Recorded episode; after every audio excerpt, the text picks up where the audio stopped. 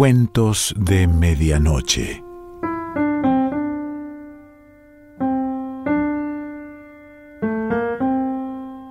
El cuento de hoy se titula Polifemo y pertenece a Armando Palacio Valdés.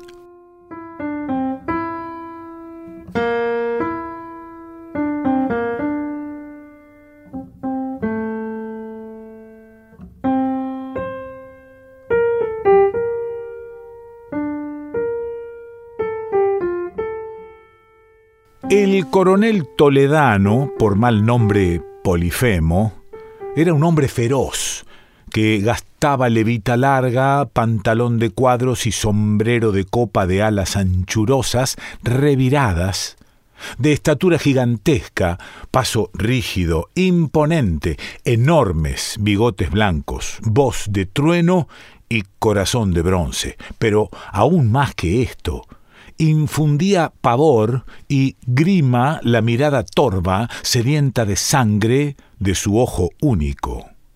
El coronel era tuerto. En la guerra de África había dado muerte a muchísimos moros y se había gozado en arrancarles las entrañas aún palpitantes. Esto creíamos al menos ciegamente todos los chicos que al salir de la escuela íbamos a jugar al Parque de San Francisco en la muy noble y heroica ciudad de Oviedo. Por allí paseaba también metódicamente los días claros de doce a dos de la tarde el implacable guerrero, desde muy lejos columbrábamos entre los árboles su arrogante figura que infundía espanto en nuestros infantiles corazones. Y cuando no, escuchábamos su voz fragorosa resonando entre el follaje como un torrente que se despeña. El coronel era sordo también, y no podía hablar sino a gritos. Voy a comunicarle a usted un secreto, decía a cualquiera que le acompañase en el paseo. Mi sobrina Jacinta no quiere casarse con el chico de Navarrete. Y de este secreto se enteraban cuantos se hallasen a doscientos pasos en redondo. Paseaba generalmente solo, pero cuando algún amigo se acercaba, hallábalo propicio quizás aceptase de buen grado la compañía por tener ocasión de abrir el odre donde guardaba aprisionada su voz potente. Lo cierto es que cuando tenía interlocutor, el parque de San Francisco se estremecía. No era ya un paseo público, entraba en los dominios exclusivos del coronel, el gorjeo de los pájaros, el susurro del viento y el dulce murmurar de las fuentes, todo callaba. No se oía más que el grito imperativo, autoritario, severo del guerrero de África. De tal modo que el clérigo que lo acompañaba a tal hora solo algunos clérigos acostumbraban a pasear por el parque, parecía estar allí únicamente para abrir ahora uno, después otro, todos los registros que la voz del coronel poseía. ¿Cuántas veces, oyendo aquellos gritos terribles, fragorosos, viendo su ademán airado y su ojo encendido, pensamos que iba a arrojarse sobre el desgraciado sacerdote que había tenido la imprevisión de acercarse a él? Este hombre pavoroso tenía un sobrino de ocho o diez años, más o menos la edad nuestra, desdichado. No podíamos verle en el paseo sin sentir hacia él compasión infinita. Andando el tiempo he visto a un domador de fieras introducir un cordero en la jaula del león. Tal impresión me produjo como la de Gasparito Toledano paseando con su tío. No entendíamos cómo aquel infeliz muchacho podía conservar el apetito y desempeñar regularmente sus funciones vitales, cómo no enfermaba del corazón o moría consumido por una fiebre lenta. Si transcurrían algunos días sin que apareciese por el parque, la misma duda agitaba nuestros corazones. ¿Se lo habrá merendado ya? Y cuando al cabo lo hallábamos sano y salvo en cualquier sitio, experimentábamos a la par sorpresa y consuelo, pero estábamos seguros de que un día u otro concluiría por ser víctima de algún capricho sanguinario de Polifemo. Lo raro del caso era que Gasparito no ofrecía en su rostro vivaracho aquellos signos de terror y abatimiento que debían ser los únicos en él impresos. Al contrario, brillaba constantemente en sus ojos una alegría cordial que nos dejaba estupefactos. Cuando iba con su tío, marchaba con la mayor soltura, sonriente, feliz, brincando unas veces, otras compasadamente, llegando su audacia o su inocencia hasta hacernos muecas a espaldas de él. Nos causaba el mismo efecto angustioso que si le viésemos bailar sobre la flecha de la torre de la catedral. Gaspar, el aire vibraba y transmitía aquel bramido a los confines del paseo. A nadie de los que allí estábamos nos quedaba el color entero, Solo Gasparito atendía como si le llamase una sirena. ¿Qué quiere usted, tío? Y venía hacia él ejecutando algún paso de baile. Además de este sobrino, el monstruo era poseedor de un perro que debía de vivir en la misma infelicidad, aunque tampoco lo parecía. Era un hermoso danés de color azulado, grande, suelto, vigoroso, que respondía por el nombre de Muley, en recuerdo sin duda de algún moro infeliz sacrificado por su amo. El Muley, como Gasparito, vivía en poder de Polifemo lo mismo que en el regazo de una odalisca gracioso, juguetón, campechano, incapaz de falsía, era, sin ofender a nadie, el perro menos espantadizo y más tratable de cuantos he conocido en mi vida. Con estas partes, no es milagro que todos los chicos estuviésemos prendados de él siempre que era posible hacerlo, sin peligro de que el coronel lo advirtiese, nos disputábamos el honor de regalarle con pan, bizcocho, queso y otras golosinas que nuestras mamás nos daban para merendar. El muley lo aceptaba todo con fingido regocijo y nos daba muestras inequívocas de simpatía y reconocimiento más a fin de que se vea hasta qué punto eran nobles y desinteresados los sentimientos de este memorable can, y para que sirva de ejemplo perdurable a perros y hombres, diré que no mostraba más afecto a quien más le regalaba. Solía jugar con nosotros algunas veces. En provincias y en aquel tiempo entre los niños no existían clases sociales un pobrecito hospiciano llamado Andrés, que nada podía darle porque nada tenía. Pues bien, las preferencias de Muley estaban por él. Los eh, rabotazos más vivos, las carocas más subidas y vehementes a él se consagraban en menoscabo de los demás. ¡Qué ejemplo para cualquier diputado de la mayoría! Adivinaba el Muley que aquel niño desvalido, siempre silencioso y triste, necesitaba más de su cariño que nosotros? Lo ignoro, pero así parecía serlo. Por su parte, Andresito había llegado a concebir una verdadera pasión por este animal.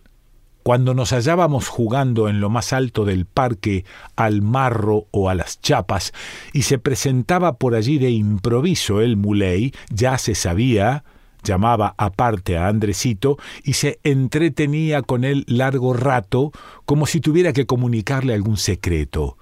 La silueta colosal de Polifemo se columbraba allá entre los árboles. Pero estas entrevistas rápidas y llenas de zozobra fueron sabiéndole a poco al hospiciano. Como un verdadero enamorado, ansiaba disfrutar de la presencia de su ídolo largo rato y a solas. Por eso una tarde, con osadía increíble, se llevó en presencia nuestra el perro hasta el hospicio, como en Oviedo se denomina la inclusa, y no volvió hasta el cabo de una hora. Venía radiante de dicha. El muley parecía también satisfechísimo.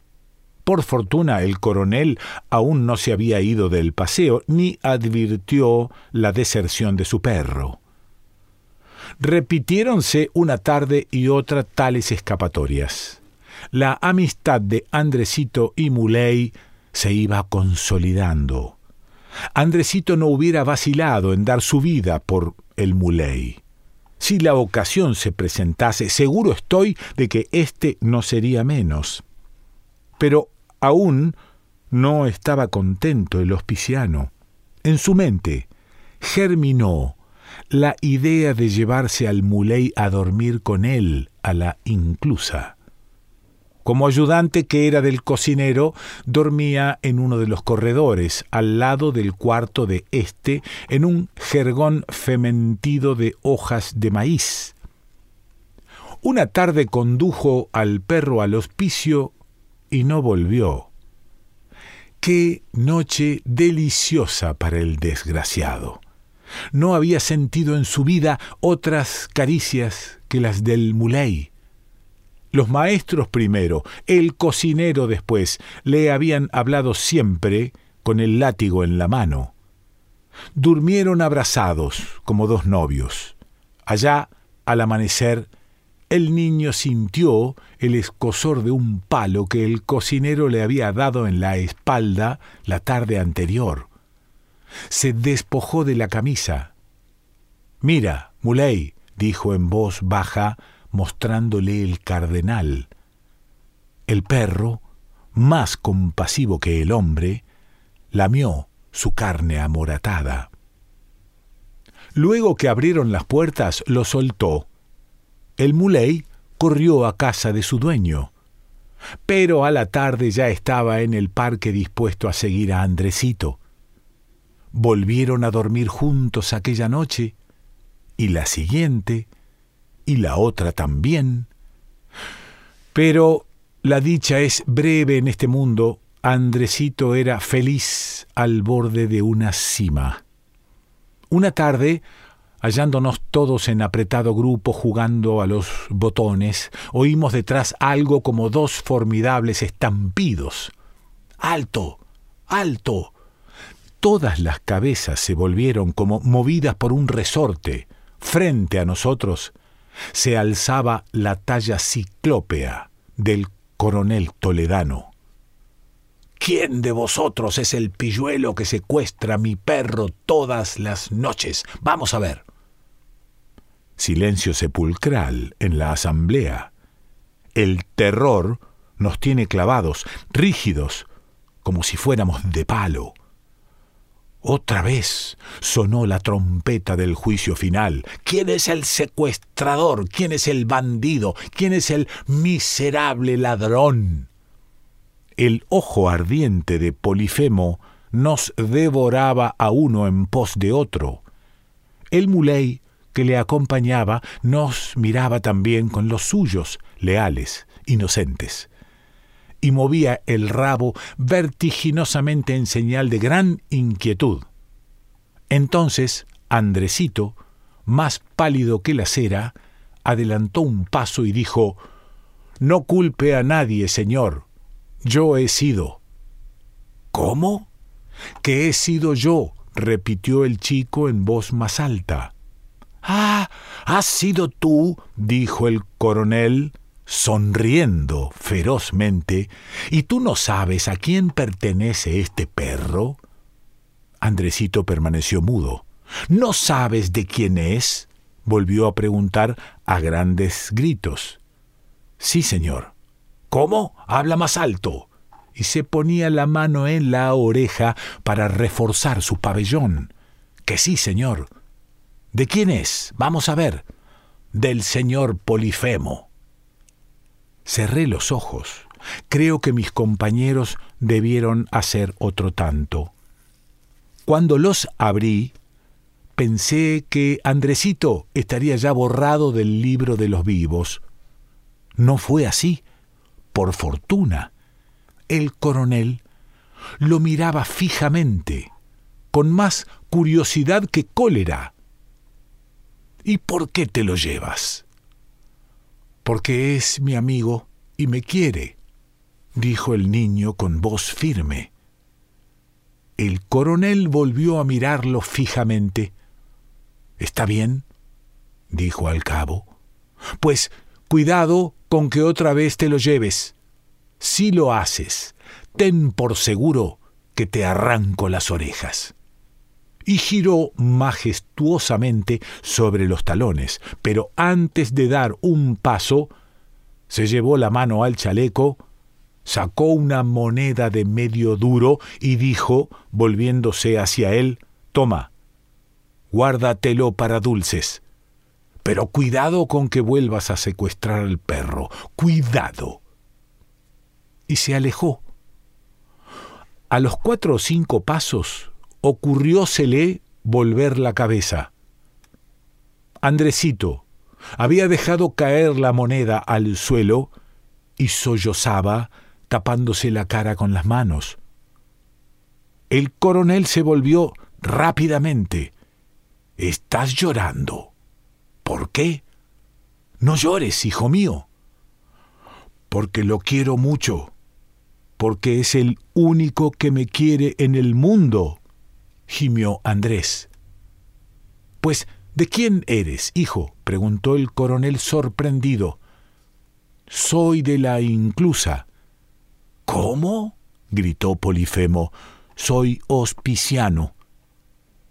Entonces, vimos al coronel demudarse.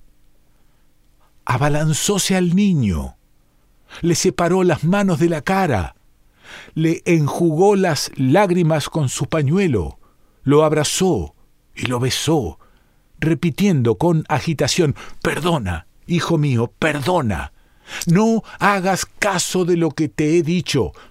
Yo no lo sabía. Llévate el perro cuando se te antoje. Tenlo contigo el tiempo que quieras, ¿sabes? Todo el tiempo que quieras. Y después que lo hubo serenado con estas y otras razones, proferidas con un registro de voz que nosotros no sospechábamos en él, se fue de nuevo al paseo, volviéndose repetidas veces para gritarle Puedes llevártelo cuando quieras, sabes, hijo mío, cuando quieras, ¿lo oyes? Dios me perdone, pero juraría haber visto una lágrima en el ojo sangriento de Polifemo. Armando Palacio Valdés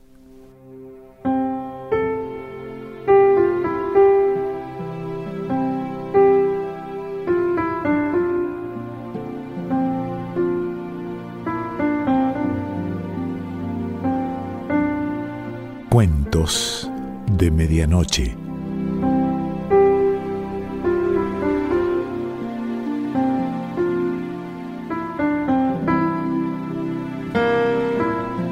Selección Pancho Mondino. Idea y lectura Quique Pessoa.